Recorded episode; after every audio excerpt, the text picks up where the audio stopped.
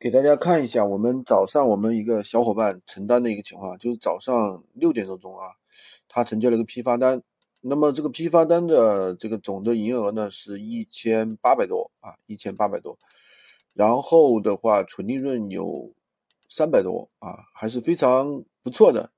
这种批发单的话，大家可能关心的不是说能赚多少钱，是我怎么去找到这些大金额的批发单，对吧？甚至一个大肉单，其实我们群里面有个小伙伴就说了啊，这种要么是家具，要么是电子产品，说的没错啊，这个确实是这样的。这个东西的话，就是呃，电子产品就是一些这个，比如说呃，各种各样的什么打印机啊、电脑啊、手机啊，是吧？还有一些其他的一些小门类的一些东西啊。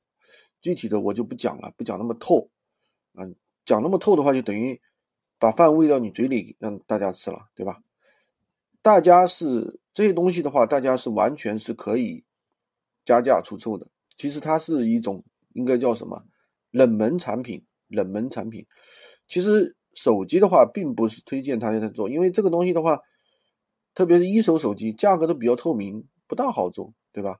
那么二手的话，其实相对来说有一定的利润空间，但是这里面有一定的坑啊，就防止人白嫖啊，还有售后啊一些问题。你如果不是太专业的话，最好不要去做这种东西。这种东西的话，绝对不是我们日常所知道的一些东西，比如说什么洗衣机啊，对吧？而且家里常用的那种电冰箱，电冰箱其实也有很多种，知道吧？有商用的，有家用的。对吧？家用的东西大家都比较熟悉啊，价格什么的都很透明，对对吧？理解吧？就是说我们要去找一些冷门产品，冷门产品的话，信息差反而越大。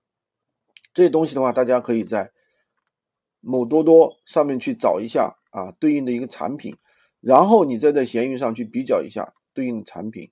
所以说。嗯，做生意嘛，这个事儿肯定是要专业啊。你越专业，你就越懂得越多，你的赚钱速度就越快。